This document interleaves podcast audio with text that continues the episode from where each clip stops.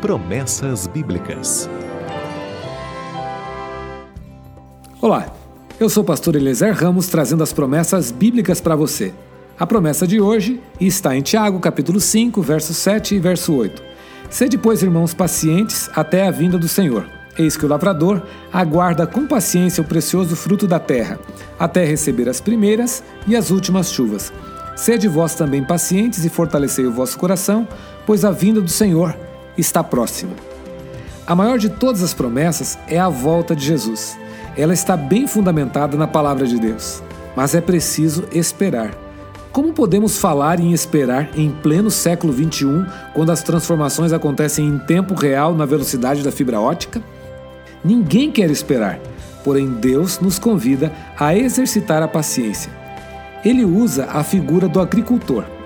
Existem muitas coisas interessantes sobre a agricultura. Ela é a profissão mais antiga. Mesmo assim, ainda ensina lições interessantes. Um lavrador não determina a germinação da semente.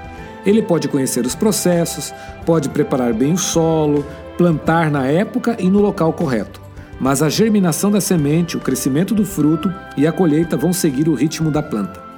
Conversando com meu pai sobre os riscos do plantio de feijão, ele citou um ditado regional, segundo o qual o feijão só suporta a água três vezes: uma para nascer, outra para frutificar e a última na panela. Não é o agricultor que determina isso, é a natureza da semente. A palavra de Deus é semente em seu coração. Ela foi semeada, você creu, ela está crescendo, mas o momento certo para a colheita não é determinado por suas decisões, mas pelo Senhor. A palavra está sendo semeada nesse mundo. Chegará o momento da colheita. Essa colheita é a volta de Jesus. O que você pode saber agora é que ela está próxima.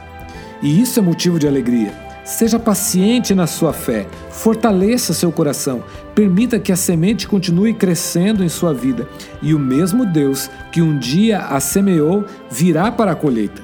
Não se preocupe com o clima, não se preocupe com a chuva ou o vento, seja paciente. Ele prometeu. Pode confiar.